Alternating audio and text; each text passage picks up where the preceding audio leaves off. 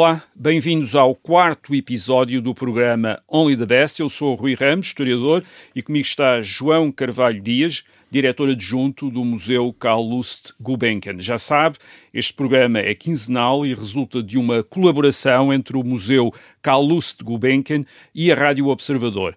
Pode ouvi-lo aqui na Rádio Observador e em podcast. O objetivo é falar da história por detrás de uma das mais importantes coleções privadas de arte de todos os tempos. A coleção que o homem de negócios de origem arménia Kalust Sarkis Gulbenkian reuniu durante uma vida inteira e que está hoje uh, guardada e exposta uh, no Museu Kalust Gulbenkian em Lisboa. Only the Best, o título deste programa, refere-se a uma frase de Kalust Gulbenkian que resume o critério que ele usou para fazer a sua coleção.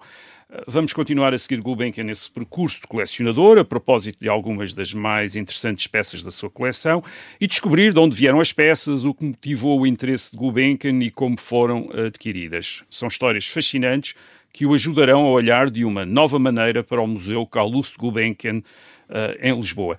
E hoje vamos falar não exatamente de uma peça, mas de uma casa.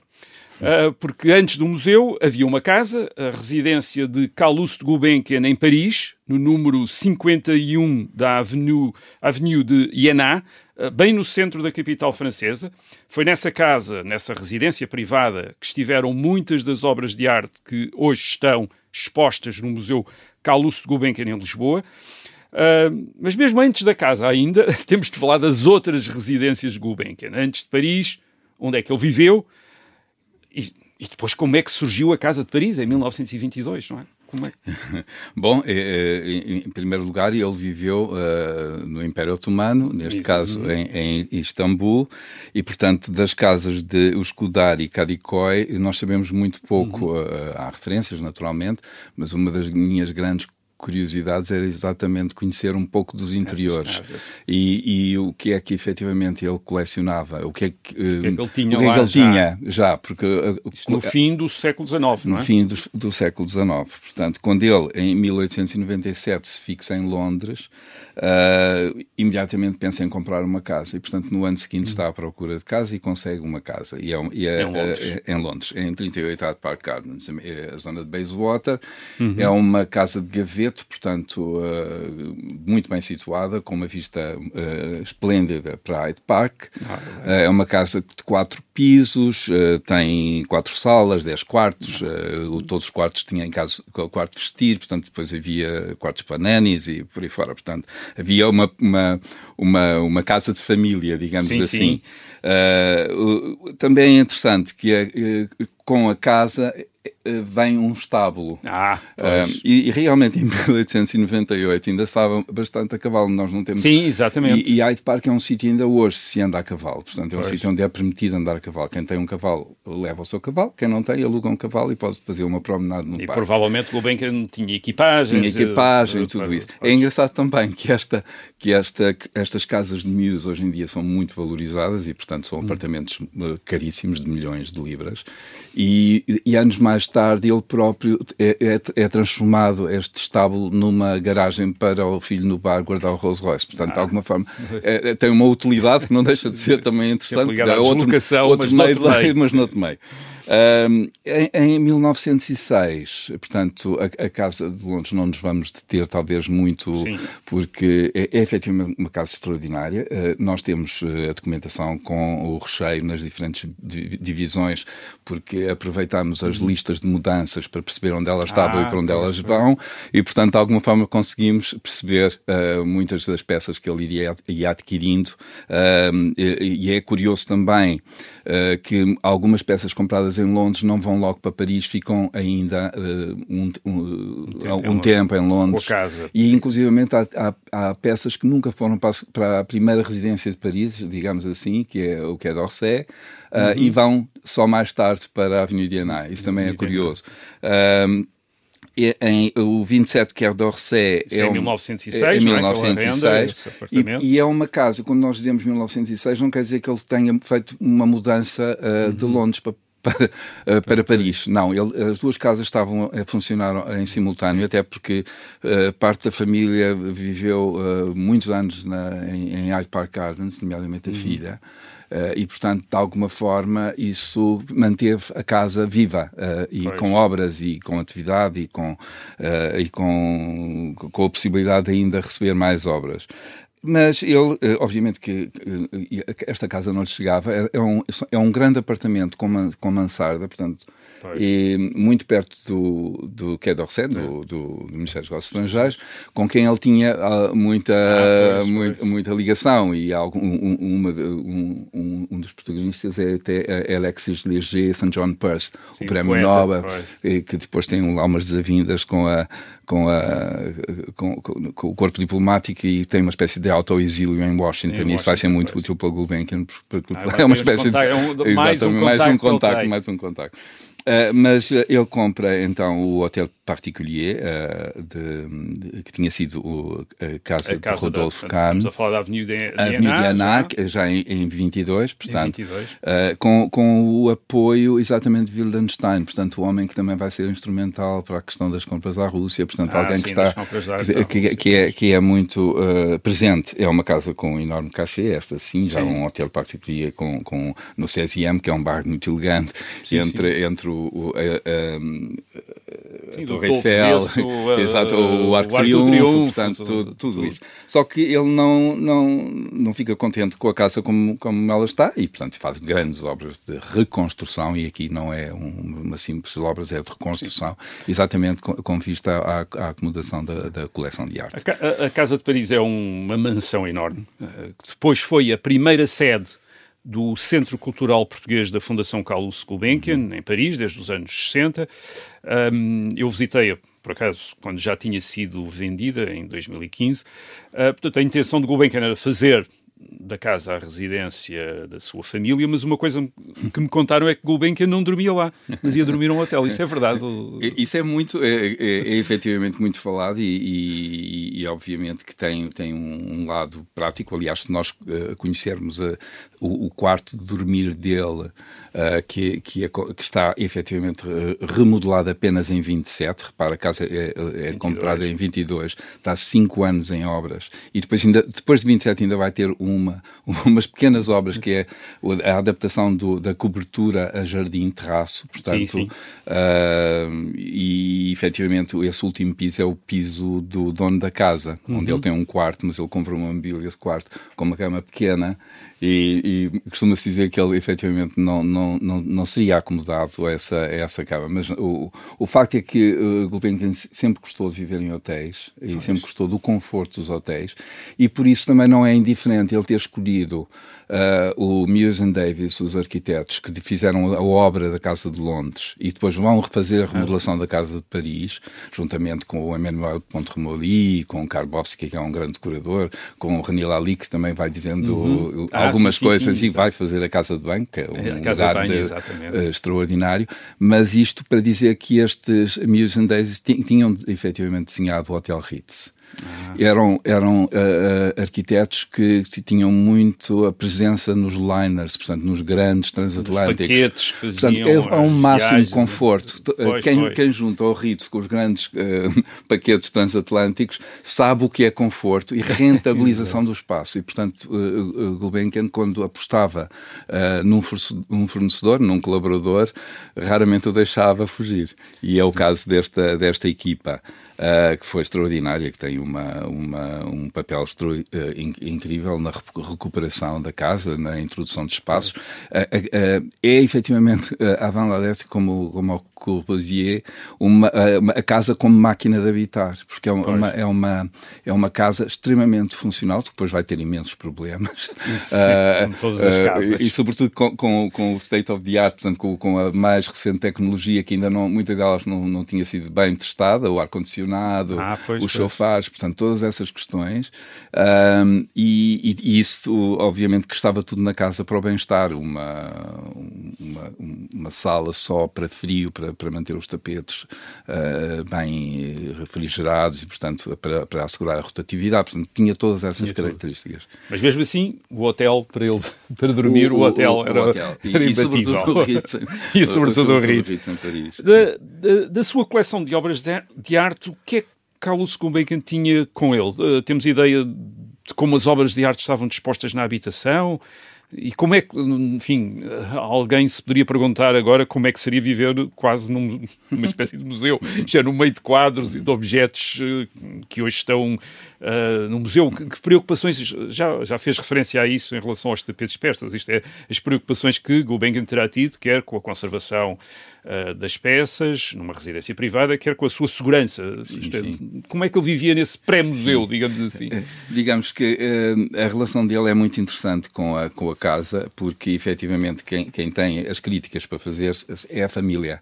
Ah. Uh, a mulher, uh, portanto, uh, testava muitas das coisas que estavam a acontecer na casa, nomeadamente as infiltrações do terraço que caíam exatamente sobre a, a cama dela, o que fazia com que o neto uma vez perguntasse ao, ao avó, nós vivíamos numa barraca, porque tinham dito na escola que os meninos que, que viviam em barracas tinham estes problemas, portanto, e, e, e estas questões mais uh, do dia a dia. O Neto, aliás, tem um depoimento extraordinário uh, feito em vídeo uh, sobre a, a, as dificuldades que era crescer com, e ser uma criança naquela casa, porque tudo ah, era pois. não, não é?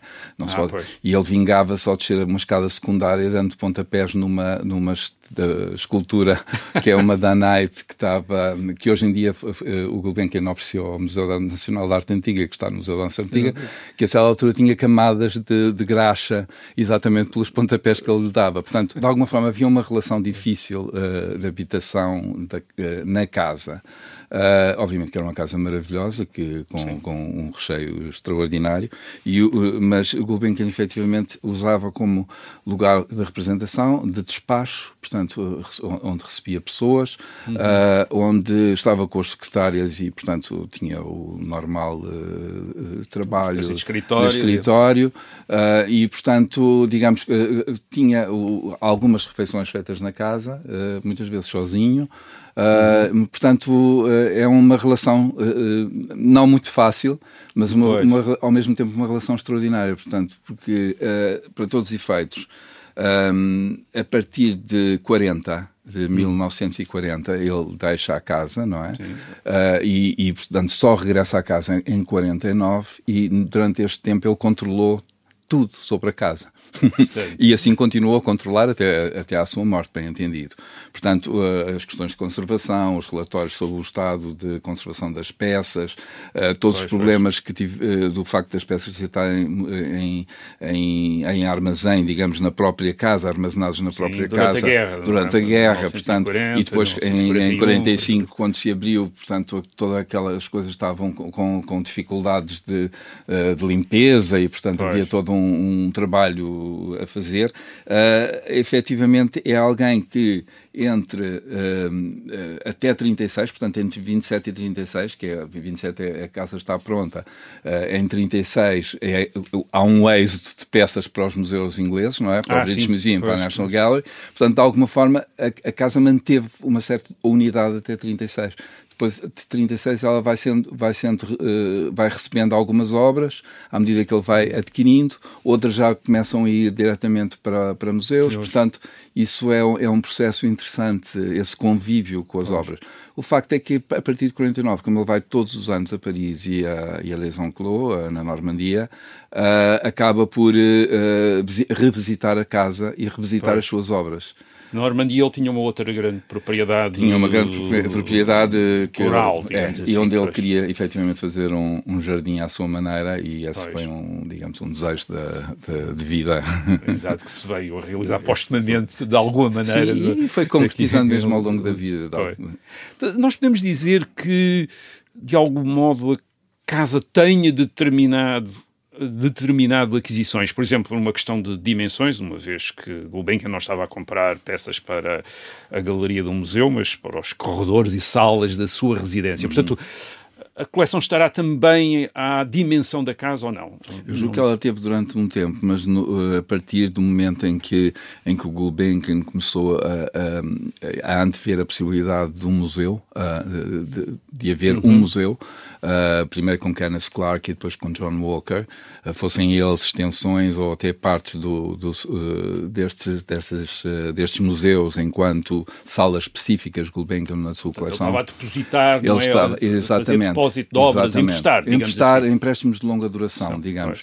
Com, que, que, que, os, digamos, os, os, diretores desses museus, obviamente, que tinham as suas aspirações, aspirações que fossem em, em empréstimos definitivos. Exatamente. É? Até porque uh, uh, a coleção uh, implicava que quem ficasse com, com essa responsabilidade ficaria com a fortuna.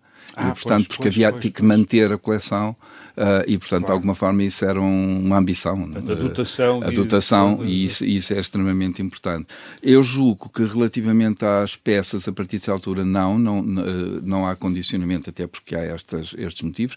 Ele nunca foi, uh, uh, digamos, nunca pensou em, em obras muito de, de, grande escala, digamos assim, mas há, por exemplo, o, o, uma aquisição que ele faz em 39, uh, da, que, que, é um conjunto escultório homenagem a, a Jean Goujon, do, do escultor Jean que tinha estado na, na, na, na feira, vamos chamar assim, eh, internacional das artes decorativas uh, de 25, uhum. uh, e que estava uh, face ao pavilhão d'un très riche collectionneur, um pavilhão, uhum. e portanto, de alguma forma, ele comprou essa escultura e essa escultura nunca teve lugar. Claro. E, portanto, acabou por ficar depositada no Museu de Arte Moderna de Paris e é de, do Museu de Arte Moderna de Paris que vem para Lisboa. Pois. Portanto, é, aí está um caso que, que não o impediu de comprar, um, mas que efetivamente para a qual nunca foi encontrado verdadeiramente um lugar. Eh, finalmente, há, há uma peça que muitas pessoas identificam com a casa, e que é a Diana, já falámos aqui dela, uhum. porque é uma das aquisições uh, no Museu Hermitage, é uma escultura do escultor uh, francês do século XVIII, Jean-Antoine Houdon, uh, foi adquirida ao Museu do Hermitage, em São Petersburgo, naquela venda de, do governo soviético. Pode-nos falar um pouco dessa peça, e aliás, e depois, aliás, já falámos, já já, já nos indicou onde é que poderia estar, no, onde é que poderia ser encontrada, onde é que pode ser encontrada hoje no Museu Carlos Gulbenkian em Lisboa, mas falar dessa peça, de facto é uma peça que muitas pessoas associam muito. Eh, eu vi isso uhum. quando visitei a casa em 2015 e fui acompanhado ainda por alguns dos antigos funcionários do Centro Cultural Português uh, de Paris, que tinham estado na Avenida Diana, uhum. uh, e ainda quase tinha uma memória de, Diana, não é? Mas que apesar de tudo veio, veio terá havido antes da abertura do Centro Cultural. Ela, ela é uma peça tão enigmática que de alguma forma parece que foi feita para um lugar, não é? Ela, quando, quando chegou à casa da Avenida Diana em 30, 30, em 1930, ela eh, vai quase que, que, não, que o lugar já estava predestinado. Uhum. O arranque da escadaria, l'escalier d'honneur, como, como diziam no, no Hotel Particulier, portanto, nesta, nesta nomenclatura, digamos, muito francesa.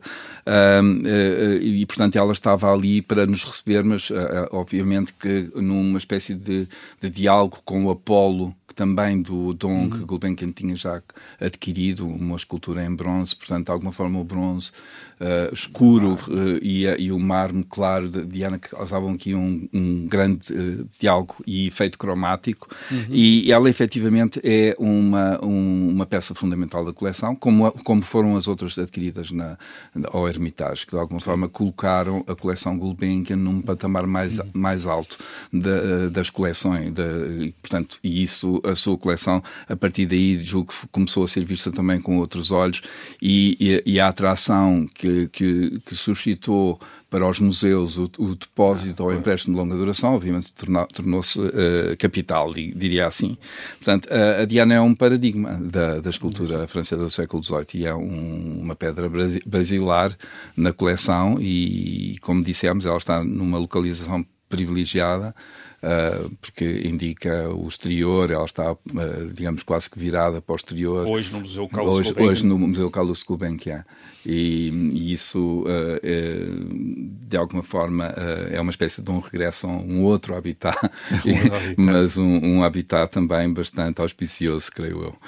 Obrigado, obrigado ao João Carvalho Dias. Uh, voltaremos daqui a 15 dias com mais histórias das coleções de Carlos Gulbenkian. Até lá e contamos consigo para continuar esta viagem.